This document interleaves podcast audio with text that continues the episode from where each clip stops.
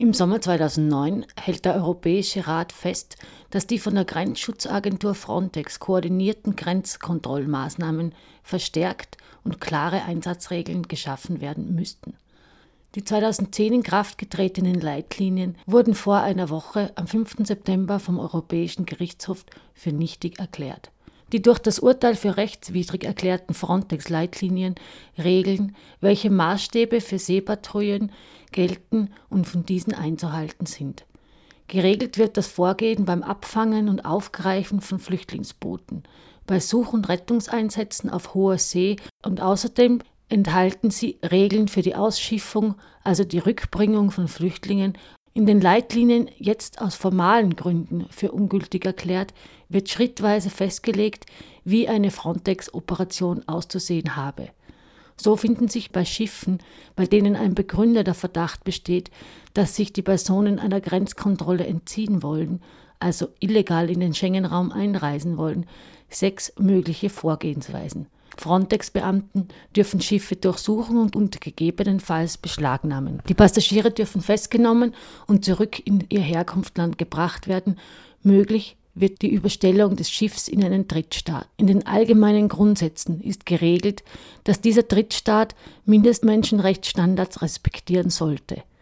Insbesondere diese problematische Reduktion von Menschenrechtsstandard auf ein Minimum sorgte für eine massive Kritik der Verordnung.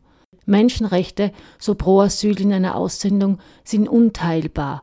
Die Beachtung eines bloßen Mindestmaßes sei unter keinen Umständen akzeptabel.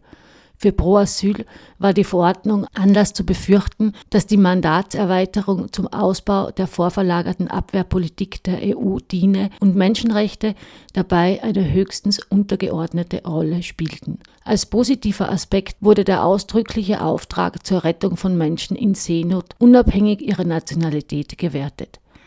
Allerdings ist es schwer vorzustellen, dass militärisch aufgerüstete Frontex-Schiffe zu Rettern werden zumal es sicherlich schwierig ist zu erkennen, in welchem Auftrag sich diese Schiffe gerade einem Flüchtlingsboot nähern, um zu retten oder rückzuschieben.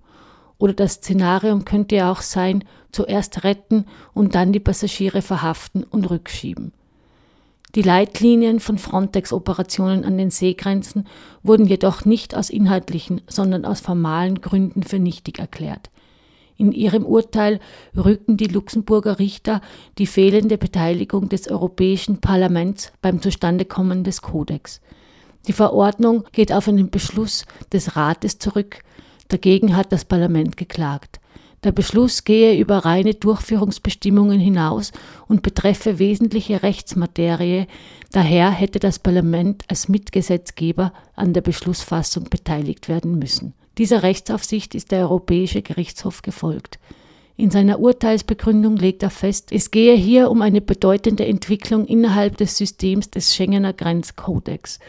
Gleichzeitig gehe es um gravierende Eingriffe in die Grundrechte der Menschen auf den betroffenen Schiffen. Beide Rechtsmaterien sind dem Gesetzgeber der Union, also dem Rat und dem Parlament gemeinsam vorbehalten. Mit der alleinigen Beschlussfassung der Verordnung durch den Rat wurden die Gesetzgebungskompetenzen des EU-Parlaments umgangen.